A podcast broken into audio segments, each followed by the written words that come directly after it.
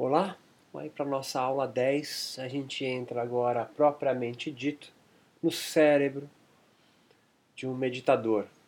Né? Essa aula aqui é basicamente o capítulo 4 do meu livro Neurofisiologia da Meditação. Eu vou subdividindo ela em cada etapa, tá certo? Que esse complexo neurofisiológico vai sendo explicado é, basicamente de um artigo científico. Ele não, é, ele não é basicamente, mas talvez a palavra seja inicialmente. Né? O primeiro a, a, a tentar construir um modelo teórico neurofisiológico. É esse artigo aqui do nosso slide 36 certo? As bases neurais da complexa tarefa mental da meditação, neurotransmissores, é, considerações neuroquímicas e neo, de neurotransmissores, tá? Do Newberg, aquele cara que trabalhou com Eugênio Daquile, com as freiras e os monges, e um amigo dele, Iversen. Eles vão aí fazer um modelo a partir daquela pesquisa inicial, mas também aqui eu vou abrangendo outras pesquisas que vão corroborando com esse modelo teórico de Newberg e Iversen. Um dado, é, uma, um dado importante aqui é nós pensarmos inicialmente é, em algo que eu vou discorrer um pouco mais à frente, que é a definição operacional da meditação, tá? desenvolvida por um, um, um, pesquisador brasileiro da Unifesp, da Feira de São Paulo, Dr. Roberto Cardoso, um livrinho fininho, né? É da, da, do doutorado dele, né? Ele estuda aí é, gestantes que meditam, né? Em comparação às gestantes que não meditam, né? no, no, no nesse, nesse nove meses de gestação, ele vai comparar aí na tese de doutorado dele as, os benefícios das mamães que meditam e das mamães que não meditam no, na, durante a, a gestação. Uma tese bem bacana que você pode acessar e aí e até ler isso junto.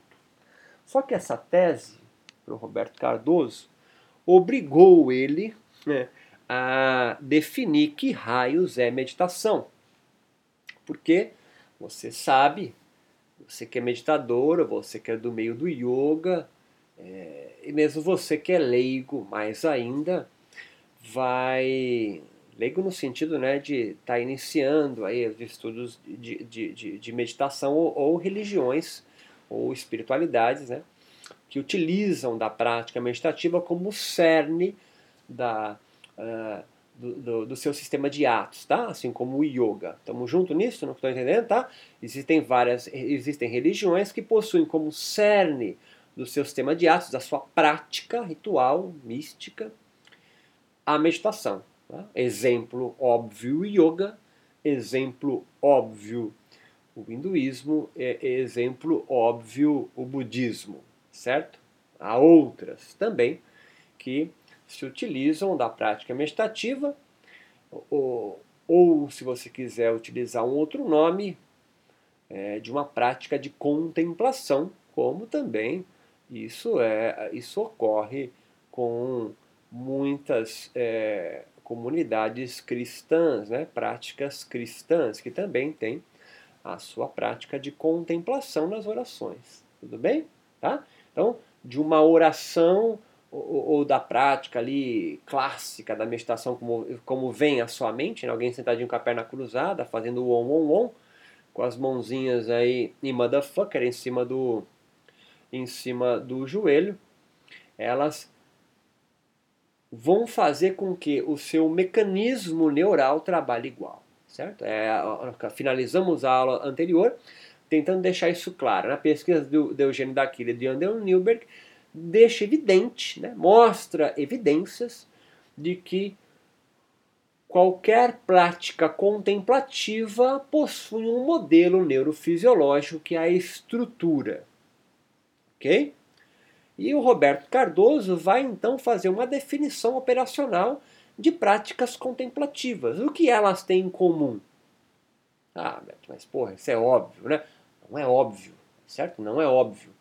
Porque quando você pergunta para alguém como que é a prática do yoga, a prática meditativa do yoga, você vai colher diversas definições, tanto quanto pessoas você perguntar. Alguns vão dizer que olham para uma parede, outros vão dizer que meditam com os olhos fechados, outros vão dizer que a prática correta da meditação é se repetir o mantra Om, outros vão dizer para você que a prática correta da meditação do yoga é durante a execução das posturas, dos asanas, outros vão. É, tem vários tipos de prática meditativa, e isso confunde você a saber. Todas conduzem a mesma coisa? Qual que é a melhor? Qual que é a certa? Né? A pergunta do ansioso moderno.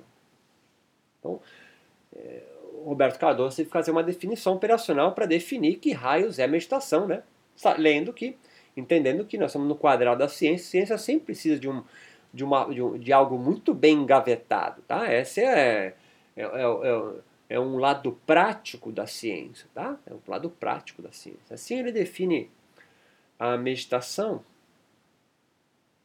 iniciando com uma âncora seja, toda meditação precisa ter algo que a ancore, certo? Que seja a, a, a sua base. Que quando você se distrair com o número de pensamentos, você volte, perceba e volte para a âncora. Né? Imagina um barco num mar revolto, é jogado para lá e para cá a cada pensamento, a cada onda, e aí o barco não se estabiliza, pode até virar. Uma âncora faz com que o movimento aconteça, mas numa menor angulação, no menor gradiente, um menor balanço. Ok? Quanto mais fica ali, o vento vai passando, a maré vai diminuindo e o barco então se ancora mais fácil do que sem a âncora. Então, primeiro, primeira, primeiro passo, né, o, o primeiro ponto levantado por é, Cardoso, na sua definição operacional de meditação, é que ela precisa, toda meditação precisa ter uma âncora. Qualquer uma das definições que te derem sobre meditação, ela tem uma âncora, seja você vocalizando o mantra que seu mestre, seu guru é, segredou a você, tá certo? Seja contando as bolinhas do japamala ou, ou do terço, seja você é, lendo um salmo, seja você no silêncio absoluto, seja você olhando para uma chama da vela, todas são âncoras. Beleza? Ok? Âncora. Segunda coisa é que é necessário um relaxamento do corpo e da lógica. Conversando com Cardoso, ele disse a dificuldade de chegar nesse consenso e explicar o relaxamento da lógica, mas toda a prática meditativa precisa ter o corpo relaxado e a mente também.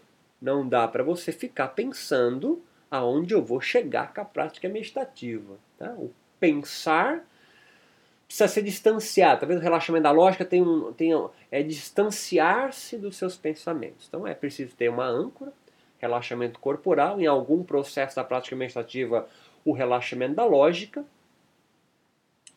E também é muito importante você ter claramente definido o começo, meio e fim da sua prática. Né?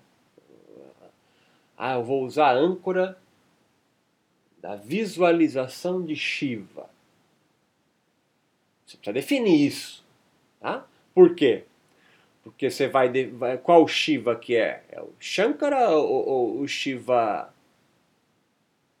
Uhum. Qual que é o Shiva que você vai? É o de quatro braços? É, é o de dois? É o meditando? É o dançando? Qual é?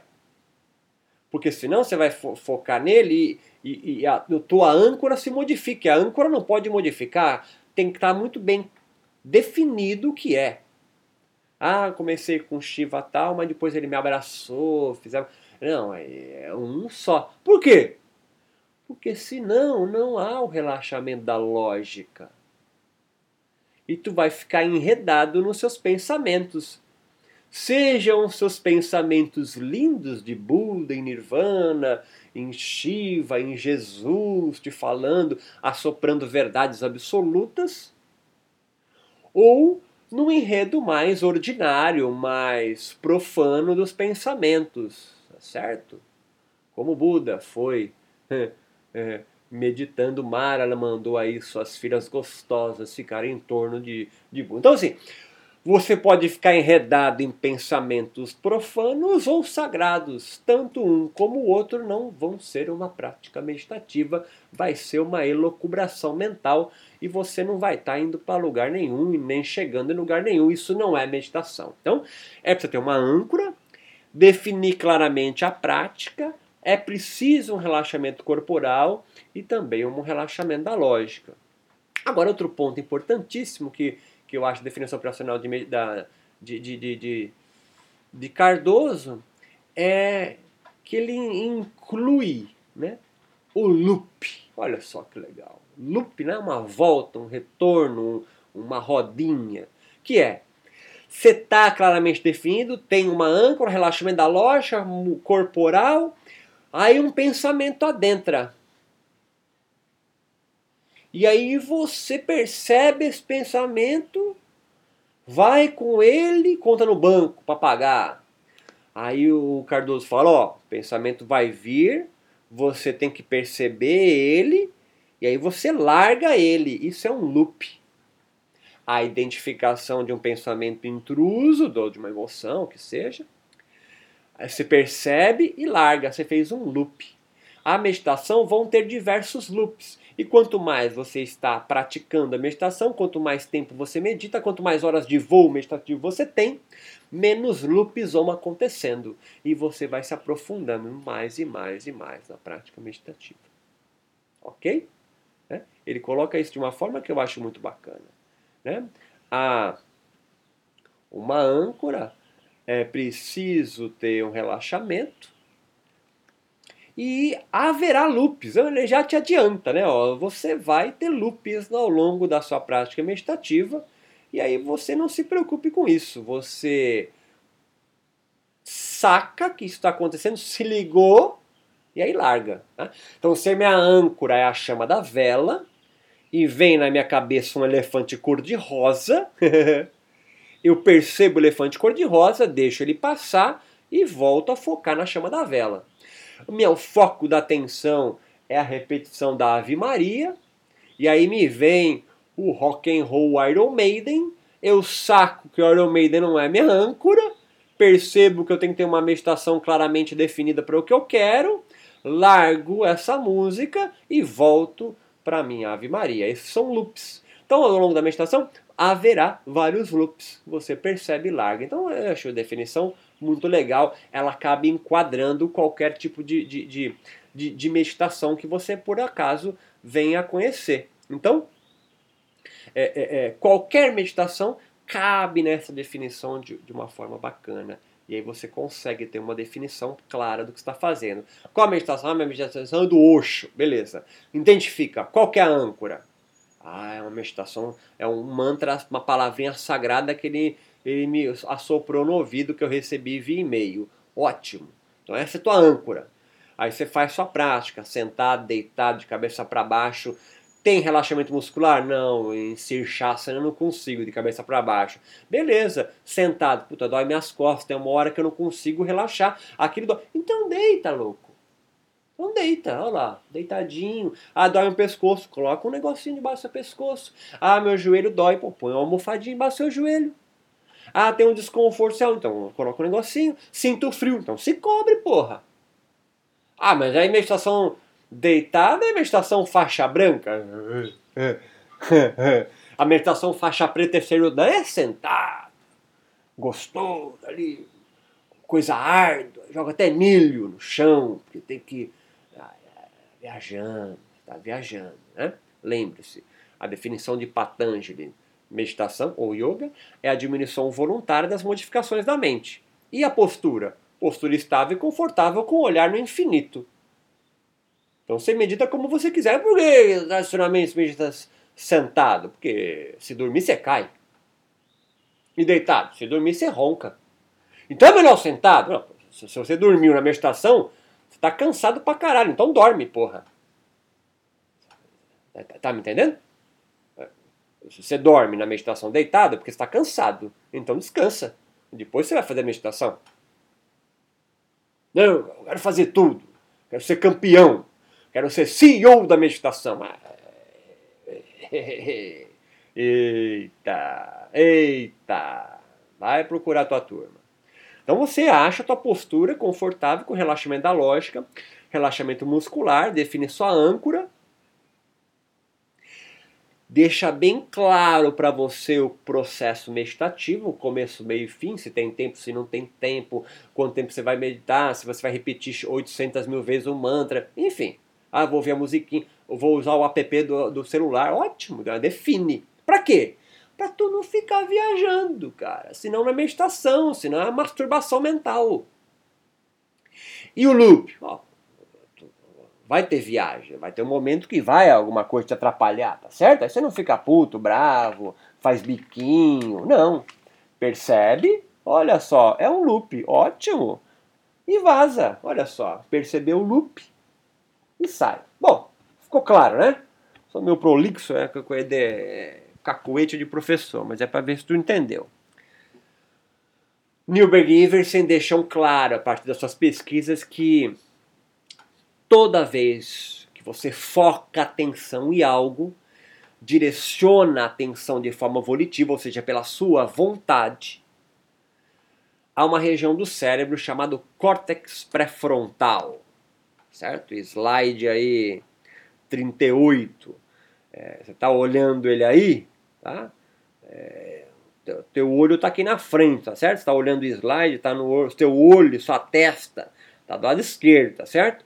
Cocoroco, como diz minha mãe, está atrás, à direita. Então, córtex pré-frontal é aqui na frente, tá, tá, onde fica o corno do demônio, certo? É aqui, ó, dos dois lados. Então, o córtex pré-frontal é a primeira área aonde é detectado uma despolarização alta dos neurônios. Olha só, não vou te explicar.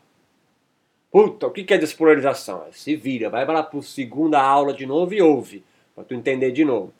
Há uma maior despolarização, há um maior consumo de glicose, porque o neurônio funciona comendo glicose, tá certo? Então, o alimento do neurônio é glicose. Por isso, quando você tem hipoglicemia, pouco, pouca glicose circulando no sangue, tu fica meio tonto até desmaia é a proteção do teu corpo, fala assim, olha, tô com fome, preciso comer, o boss, o chefe, tá precisando de glicose, tem porco circulando. Então eu desmaio você para que você não utilize essa pouca glicose circulante no sangue com a musculatura esquelética e sobe para o cérebro.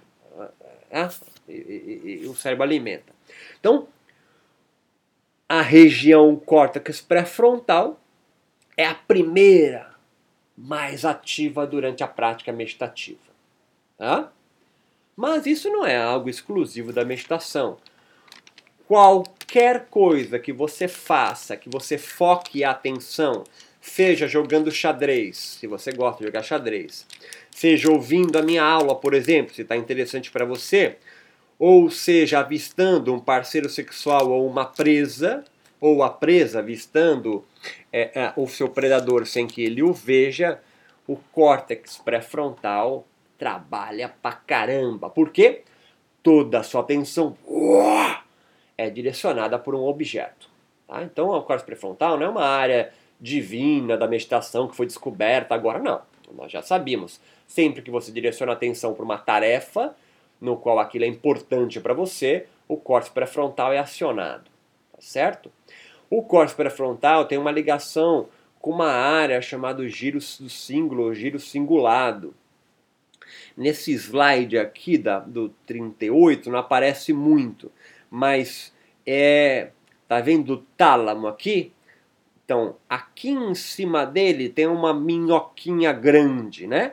Ali em, em cima dessa minhoquinha passa o giro singular, ele transpassa o cérebro. Então ele tem conexão lá com o córtex pré-frontal, tá vendo o pontinho? E aí ele se estende ao longo do cérebro, tá?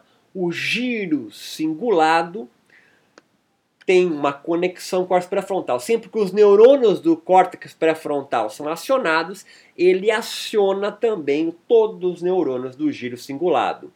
E o giro singulado, por sua vez, estabelece conexão com o tálamo.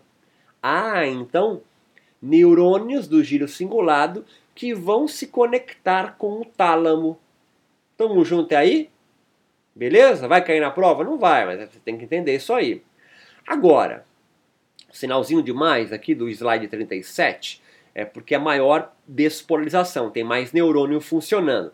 Quando você foca a atenção em algo de forma persistente, mais neurônios do córtex pré-frontal é acionado, este por sua vez aciona do giro cingulado, e o giro cingulado quando se despolariza faz o quê? Hiperpolariza, desliga, faz o tálamo dormir. Beleza, Beto. E daí? E daí que o tálamo tem uma ação muito importante. O tálamo é uma espécie de correio sensorial. Ele recebe as informações sensoriais via neurônios periféricos aferentes que estão conectados em toda a sua pele e nos músculos esqueléticos e tendões, percebendo temperatura, pressão, é, é, é, pelos olhos, a claridade, a luz, é, a, a audição, o tato. Todas as informações que, que chegam do mundo para você via sensorial vai subindo pela medula até chegar ao tálamo e o tálamo retransmite essa informação sensorial para todo o seu cérebro. Então, se alguém te chama, Ei, ô maluco! Essa informação auditiva vai chegar via neurônios aferentes do seu ouvido, a, do tímpano, até o tálamo, e o tálamo vai retransmitir esta informação para o lobo temporal, em cima da sua orelha, né, no cérebro, e aí você vai então transformar esta informação neuronal em Ei, maluco! É o cara te chamando. Então, quando alguém belisca o seu braço, me acompanha nisso, louco. O cara vem aqui e te belisca o braço. O que, que ele faz? Ele está deformando a sua pele momentaneamente e o seu músculo.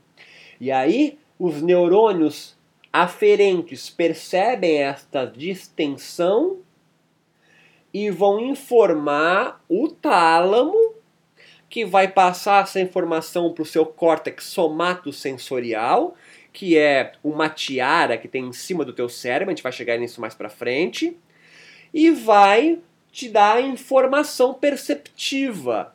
Estão te beliscando e dói. Tá me acompanhando? o mundo chega de forma sensorial em você. Esta informação sensorial vai para o tálamo, o tálamo retransmite para áreas específicas do teu cérebro e aquilo então é decodificado na percepção de visão, audição, tato, pressão. Então, sensação é uma informação física que chega sem nenhum conteúdo me vê, vem comigo. Isso aqui você não aprendeu na escola. E aí, os teus engramas, os teus conjuntos de neurônios que foram sendo aprendidos ao longo da sua vida vão decodificar aquela informação sensorial física na percepção. A percepção, então, é um construto que você fez ao longo da sua vida das sensações. Porra, meu, o bagulho tá ficando louco. É, o bagulho tá ficando louco.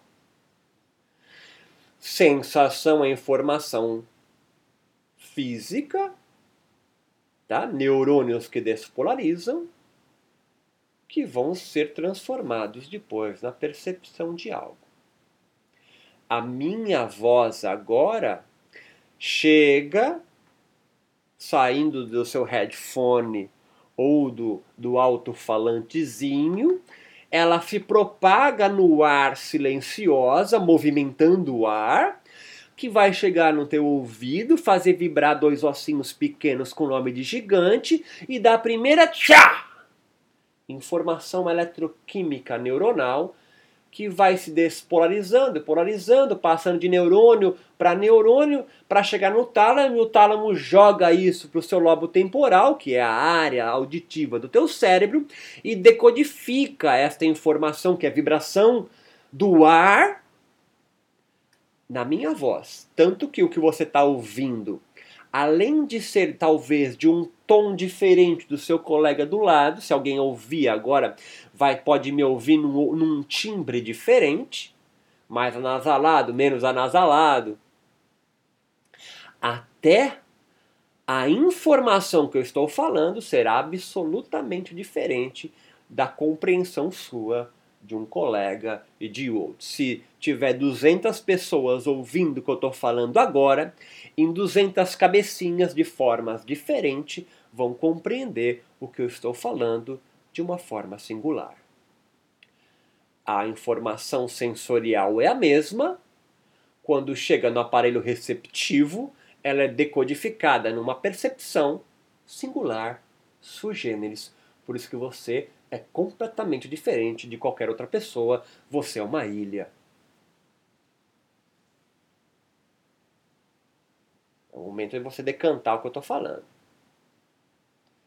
Então, quando você foca a atenção em algo no processo meditativo, que é a única coisa que a meditação te pede, é você focar a atenção, é ter uma âncora e não desviar. Né? Lembra da definição operacional de, de Roberto Cardoso, ele só está falando isso. Foca a atenção e não desvia. E quando desviar é o loop, você se liga e volta vai fazer com que os neurônios cortes pré-frontal, que é o relacionado à sua atenção, sejam despolarizados. Ele tem uma conexão com o giro cingulado, que também se despolarizam, e sempre que o giro singular está despolarizado, está funcionando, ele faz com que o tálamo durma. E o tálamo é o responsável por pegar toda a informação sensória do mundo e retransmitir para o teu cérebro, e aí você formar a percepção de algo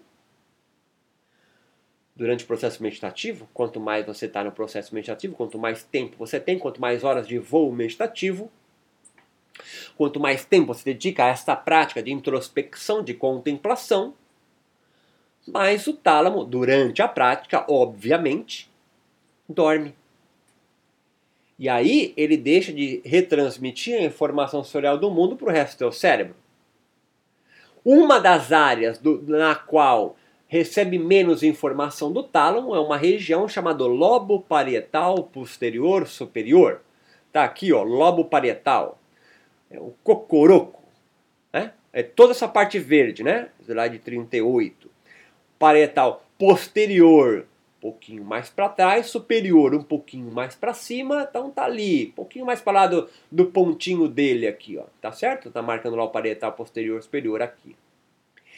Esta área está envolvida a orientação espacial e temporal. Ela processa as informações dos órgãos do sentido, via aferente, e a sua atividade diminui quando a pessoa medita. Opa, peraí, velho. O que, que tu está querendo dizer? Não me acompanha, louco. Vem aqui. Vem aqui. Você tem uma área do teu cérebro que recebe informação sensorial do mundo e decodifica a sua percepção de limite.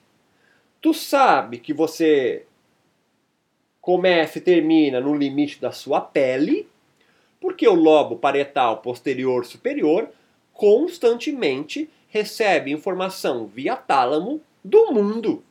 Ah, se, tá, se teu braço encosta sem querer na mesa, na quina da mesa de vidro, os neurônios aferentes percebem essa pequena distensão desses músculos, dessa pele, desses, dessas células, manda informação e fala: opa, tu bateu, volta.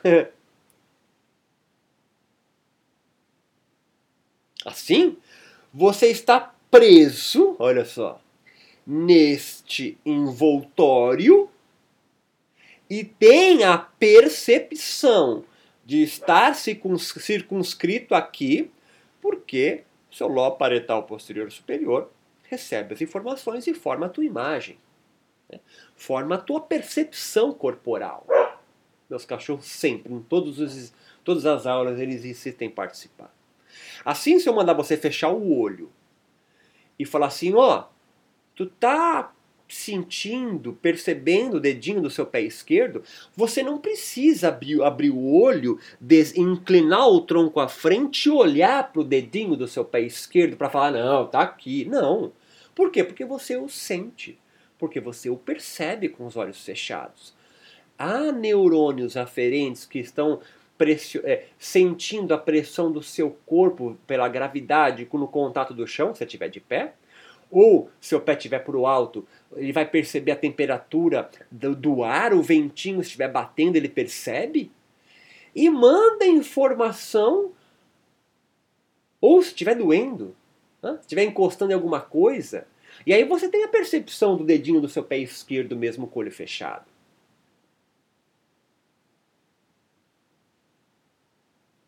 Está me acompanhando ou não? Então você tem uma percepção corporal limítrofe de onde você começa e acaba, porque você tem. Você está envolvido por um órgão gigante chamado pele. A pele está em contato direto com o mundo, é óbvio. E assim, o mundo te afeta, o mundo te encosta. Ah, tô suspenso, em contato com nada. Então o mundo não me afeta. Deixa de ser ridículo.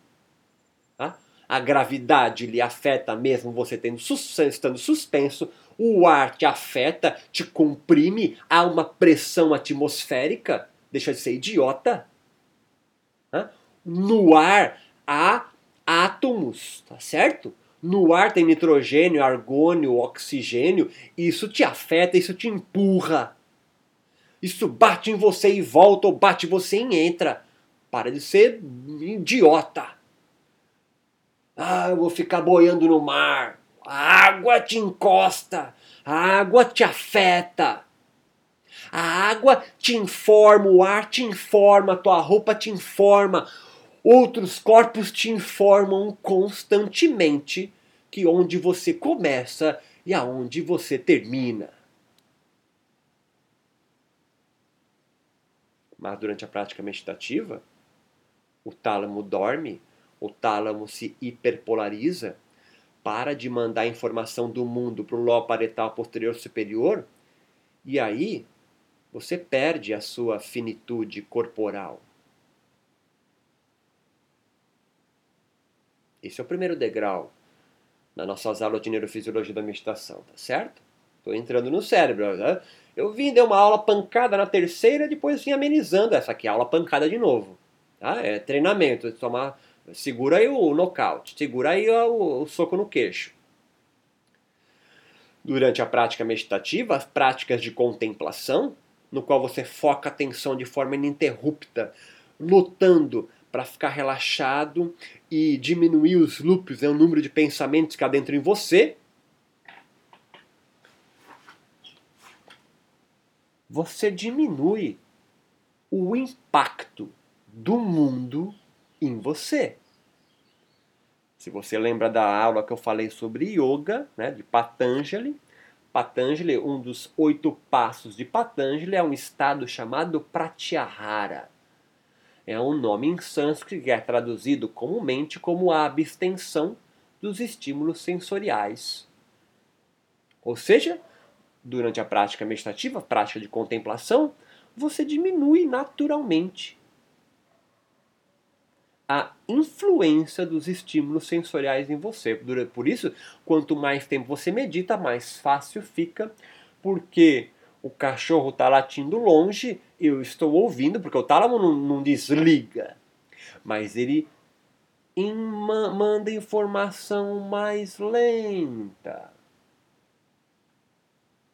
indo informação sensorial mais lenta, além de diminuir o lobo paretal posterior superior, que vai fazer com que você perca a sua finitude espacial. E se você perguntar para os meditadores, eles vão dizer: ah, como que, qual que é a meditação? Ah, me senti de é, expandido o tamanho do universo, ou pequeno, ou vazio. Olha o nome que o budismo coloca: o vazio.